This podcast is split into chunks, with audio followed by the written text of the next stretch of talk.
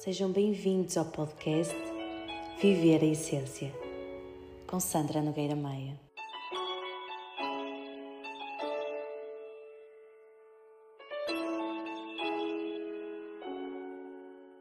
Alô, alô, espero que se encontrem bem.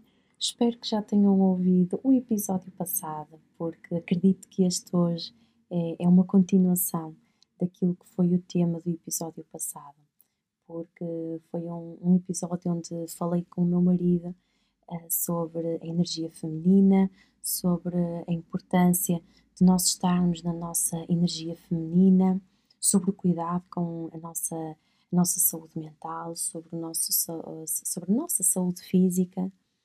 E digo-vos que este é uma continuação desse, desse episódio, porque apesar de eu, de eu ter já quase que alinhavado hoje trazer-vos um tema diferente e quase que um apanhado sobre aquilo que, que tem sido também estes últimos dias, que provavelmente para quem me acompanha nas redes já percebeu o quão as coisas andaram aqui ao de cima, a nível da saúde física do meu filho Guilherme, a trazer-me também convite, a olhar para algumas questões. Mas percebi que hum, é importante trazer este tema que vos vou trazer sobre aquilo que é a minha verdade hoje em dia, que é eu seguir o meu sentir, por mais que possa ter alguma outra coisa alinhavada, uh, intencionada, e portanto faz todo o sentido que seja de facto aquilo que eu neste momento quero falar convosco.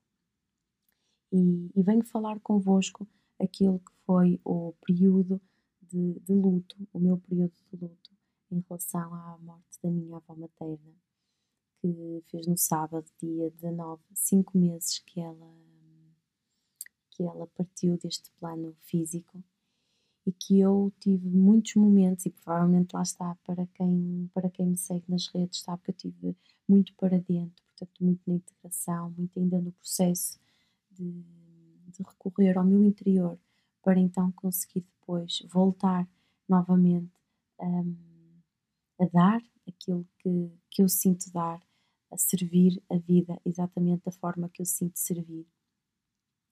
Mas dizer-vos que uh, esta partilha de hoje serve porque, e, e precisamente hoje, serve num, num lugar que eu considero um lugar muito bonito, que é esta rendição a que me permiti fazer porque já tinha muitas ideias de fazer este episódio no final do ano, fazer este episódio no dia em que fizesse um ano da partida dela, mas hoje de manhã acordei e senti que era hoje que eu tinha que fazer esta partilha, que cada vez mais estou a ter este chamado para o feminino, para honrarmos o nosso feminino, para trabalharmos o nosso feminino e tudo o que é trazido com ele é quase como se eu sentisse que de cada vez que estou a atrasar esta partilha, que foi uma partilha vivida uh, muito pessoalmente, não é? Portanto, que foi uma partilha que, que me trouxe muita dor e que sinto que ainda estou aqui a trabalhá-la, mas que de alguma forma este, este era o primeiro passo para eu vos poder trazer esta mensagem sobre a importância de nós trabalharmos de facto o nosso feminino. E nem de propósito, porque hoje uh, estou a falar na, nas redes sobre o que é que é ser mulheres guerreiras, o que é que é um, estarmos nesta resistência, não é? De, de constante hum, rendição, que muitas vezes é preciso. E portanto fazia-me sentido que fosse hoje e sinto-me mesmo muito feliz e, e, muito, muito leve por estar a fazê-lo. Porque, para ser breve, e, e porque também posso-vos trazer aqui um bocadinho daquilo que é hum, esta crença que muitas vezes as pessoas têm sobre o que é que é nós desenvolvermos e espiritualizarmos, é? como há assim alguns termos que as pessoas vão falando. E, e para mim isso não existe. Para mim aquilo que existe é que todos nós somos pessoas, todos nós passamos por, eh, por várias situações ao longo da vida e nós não somos blindados, portanto, há coisas que nos vão acontecer que, por mais que nós estejamos a desenvolver-nos e a conhecer-nos, elas vão na mesma uh, vir de encontro a nós e vão nos ferir exatamente como fere outra pessoa que, que possa não se conhecer ou não se estar a desenvolver. Eu acredito, na minha, na minha visão, é que quando nós fazemos este processo, conseguimos é uh, ter uma maior compreensão no próprio processo, portanto, não é no momento, é no próprio processo de tudo aquilo que aconteceu. E a mensagem de hoje passa exatamente por isso, por este legado que eu sinto que me foi deixado, por, uh, por esta partilha de não só da minha avó materna, mas de, de muitas outras mulheres que estão atrás delas, atrás dela, aliás, e que, e que sinto que, que não foi por acaso que eu estava ali. Isto para vos dizer que no dia anterior à minha avó ter falecido, ela hum, estava já no hospital há cerca de mais ou menos quase 15 dias. E então hum, eu já tinha ido visitar no domingo passado. E, naquele dia hum, a minha madrinha ligou à minha mãe para, hum, para perguntar se eu a queria ir ver, porque como não havia pessoas disponíveis para ela não ter aquela, um, aquela hora vazia, até porque agora, desde que foi o Covid, há assim imensas burocracias com as horas e com as horas e os turnos dos hospitais e portanto se eu não fosse iria ela e preenchia ela aquele turno.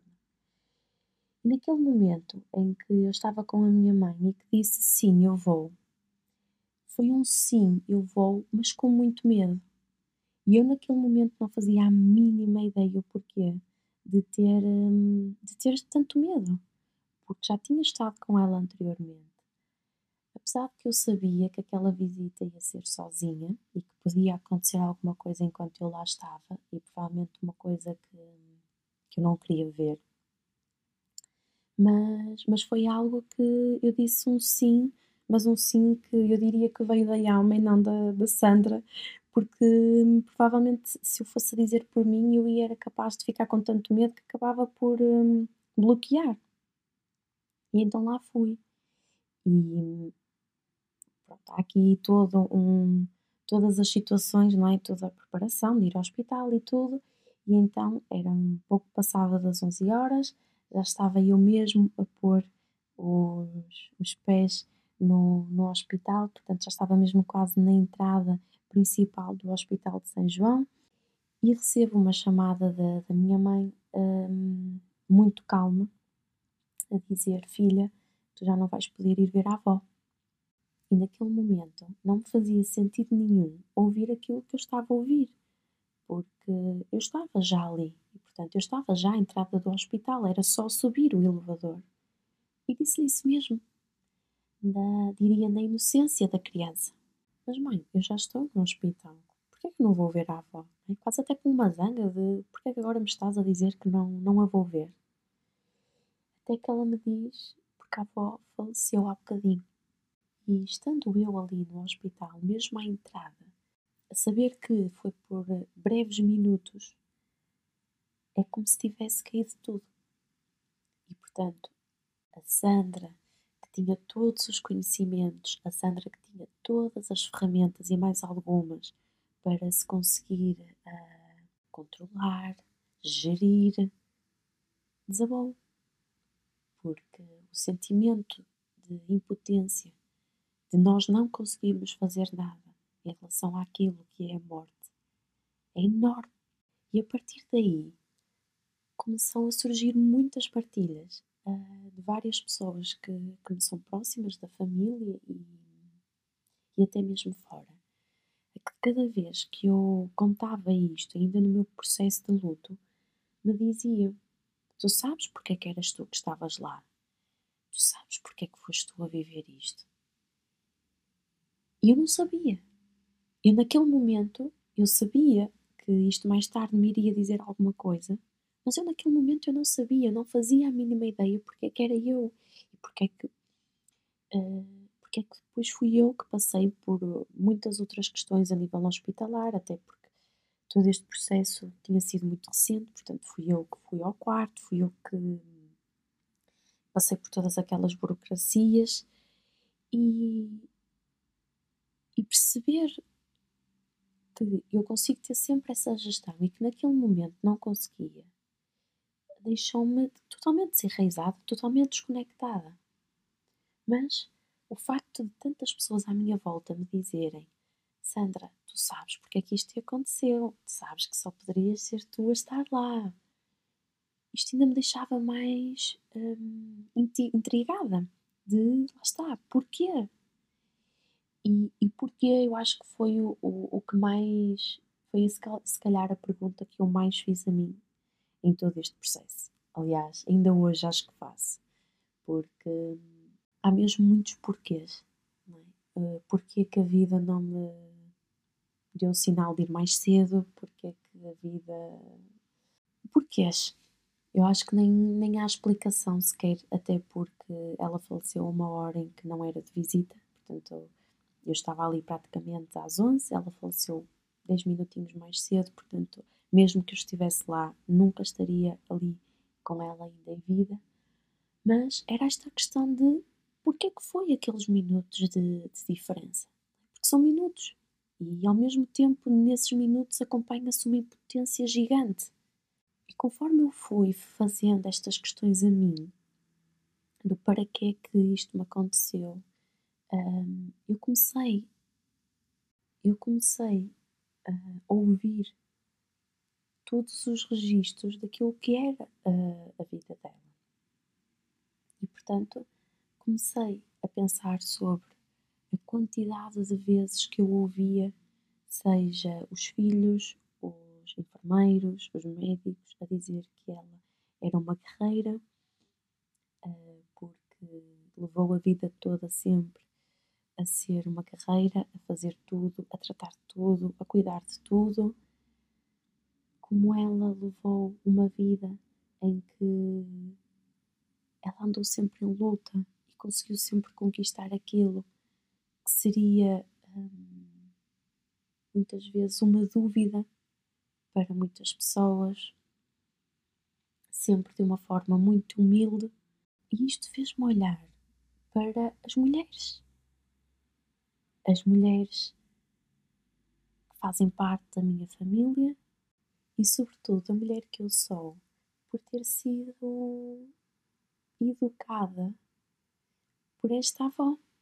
E foi exatamente aqui que eu percebi a força que existia dentro de mim, a força que existia dentro das mulheres desta família, que podia ser olhada e que através desse legado que me foi deixado, que eu acredito que me foi deixado para olhar de facto para este padrão das mulheres que, que vivem a ser guerreiras, que vivem a viver tudo sozinhas, dentro de si próprias, dentro das suas emoções.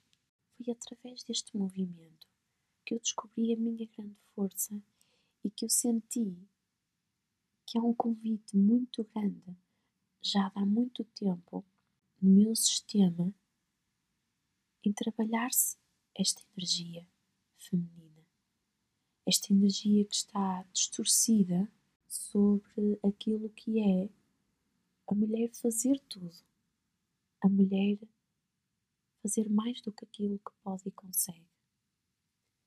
E quando no início deste episódio vos falava sobre terem ouvido o episódio anterior é precisamente porque sinto a partilhar aqui convosco algo eu sei que isto pode ser analisado de várias formas, mas esta é a minha interpretação, esta é a minha visão em relação a este tema, que é, é verdade que nós vivemos ainda hoje, atualmente, uh, num mundo, vou colocar mesmo as coisas assim neste, neste lugar, num mundo onde as mulheres estão num lugar diferente dos homens a nível de oportunidades. É verdade que existe ainda muito distanciamento sobre aquilo que é o olhar na sociedade sobre um homem e aquilo que é o olhar uh, na sociedade sobre uma mulher. E quando nós recuamos há uns anos atrás como dizia o Miguel uh, no, outro, no outro episódio, uh, muito na, na altura de Salazar e talvez até por a questão da religião e tudo. O homem saía para o trabalho e a mulher ficava em casa. E felizmente hoje em dia já há imensos estudos de científicos até que, já conseguem perceber que existe de facto muito mais, uh, há de facto, neste caso, deixa-nos mais cansados estarmos em casa a cuidar de filhos do que a ter certos trabalhos. Uh, não, não vos consigo agora dizer ao certo o título dos estudos, mas provavelmente se colocarem no Google algo deste género vão encontrar vários e recentemente também já vi noticiado em, em alguma, alguns locais uh, de informações e portanto é, um, é algo que cada vez mais hoje se vê isso. Mas na altura de facto não se via e portanto o homem saía para ir para o trabalho e a mulher ficava em casa. E quando ficava em casa, nesta, Nesta visão que eu diria que para a sociedade é ficava em casa não fazer nada, ou só arrumar a casa, ou só tomar conta dos filhos, isto não é só. Há um peso que é esta exigência colocada na mulher de que tudo esteja em equilíbrio para quando o homem chega à casa ter esse equilíbrio. Ou seja, a mulher dá, esta energia do seu feminino dá esta atenção aos filhos, dá este cuidado à casa, mas também o dar pode ser em demasia. E é isto que parece, pelo, mim, pelo menos a mim me parece, que passou a acontecer à grande maioria das mulheres, ou pelo menos àquelas que uh, ou tinham mais filhos, ou tinham uma vida mais agitada, em que uh, tiveram de cuidar da casa, cuidar dos filhos, muitas vezes privarem-se das suas artes, dos seus trabalhos, porque nem sequer podiam pensar nisso. E que a partir daqui foi crescendo este lugar em que a mulher não, não podia ser aquilo que ela queria mas sim aquilo que o homem precisava que ela fosse. E quando nós olhamos para estas histórias, percebemos que nos dias de hoje isto está nos pontos opostos. Porquê? Porque se na altura as mulheres cuidavam da casa e estavam com os filhos e já era demasiado, hoje em dia ainda se acrescenta bastante o terem de trabalhar. Ou o trabalharem. Já nem coloco aqui o ter como obrigação, mas o trabalharem. E portanto, nós vemos muitas vezes nas famílias o lugar em que o homem trabalha, a mulher trabalha, cuida da casa, cuida dos filhos. Daí a importância de, no episódio passado, o tema do homem apoiar a mulher e não ajudar, porque há uma equipa, a família é uma equipa. Mas quantas vezes vemos essas equipas retratadas na sociedade de hoje? E porquê é que não o vemos? Porque todos nós somos filhos, netos ou bisnetos de pessoas que viveram nestas funções. E portanto, nós vamos buscar, mesmo que de forma inconsciente, nós vamos buscar ao nosso sistema a mulher fazer tudo. Porque antes era assim. Era colocado ao nível da sociedade a mulher ter que fazer tudo em casa, a mulher ter de cuidar dos filhos. E portanto, Hoje em dia, nós estamos neste polo uh, oposto, extremista, em que nós mulheres estamos a procurar tanto uma independência que acabamos por afastar o homem que diria que na nossa história tive os 50% de responsabilidade para a mulher também ter esse lugar diminuído.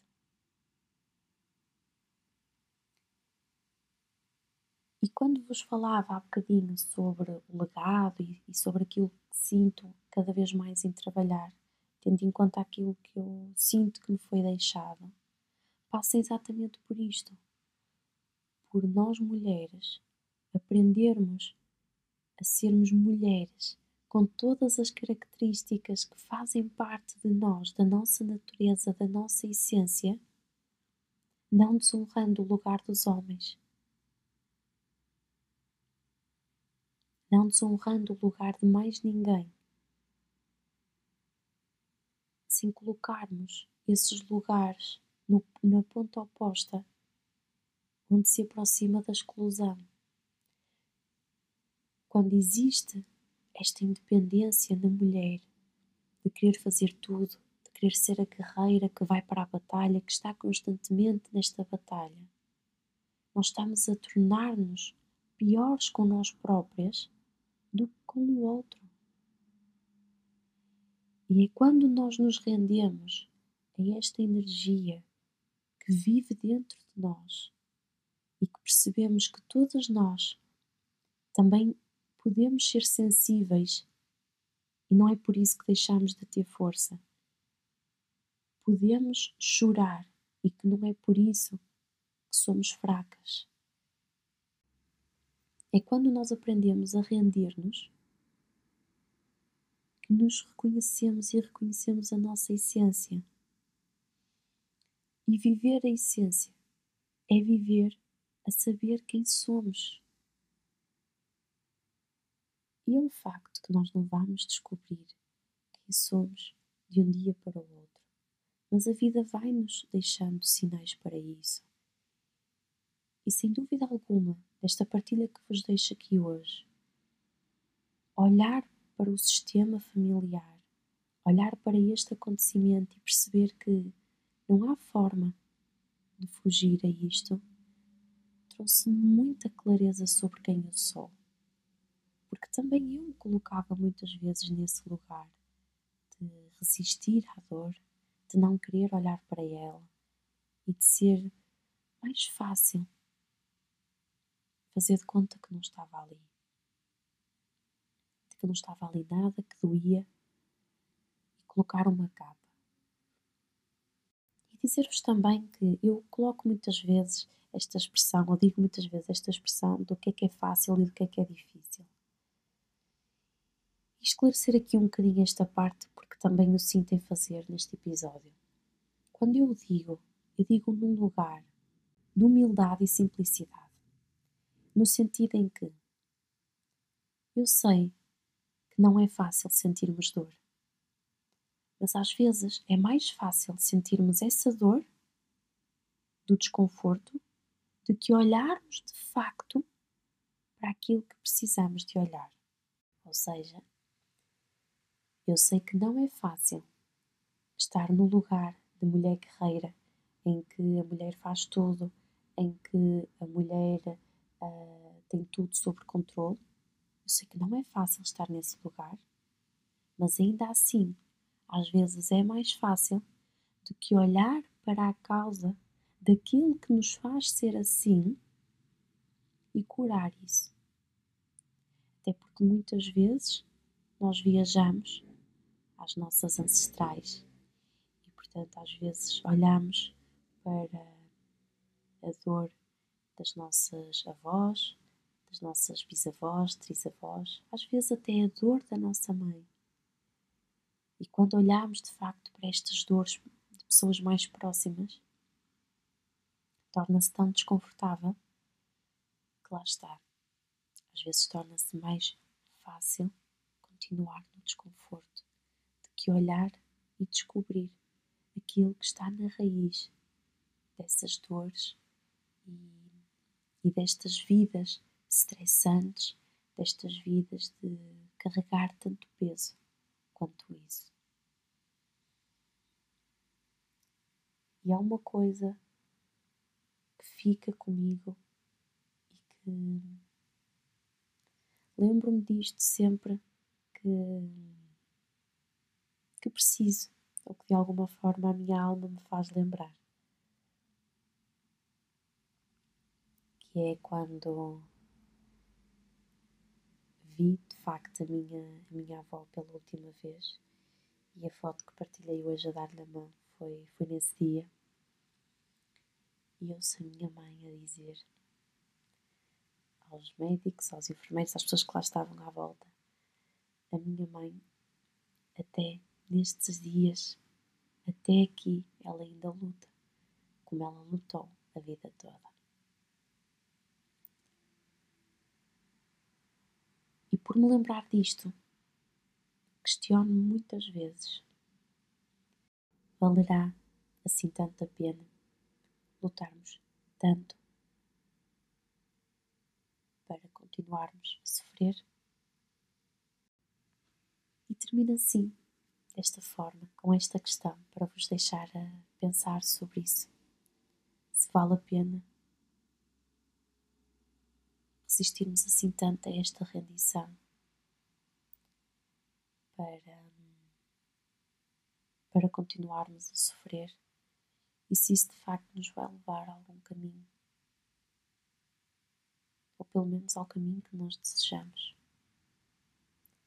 Talvez não e por isso mesmo, talvez o chamado de olharmos para o nosso eu mulher, o nosso eu feminino, esteja a ser pedido para acontecer, sobretudo a quem esta história hoje também disse muito, tendo em conta o seu sistema familiar. Fiquem bem Obrigada por me terem ouvido até aqui. Este foi sem dúvida um episódio muito especial. Um beijinho e até o próximo episódio.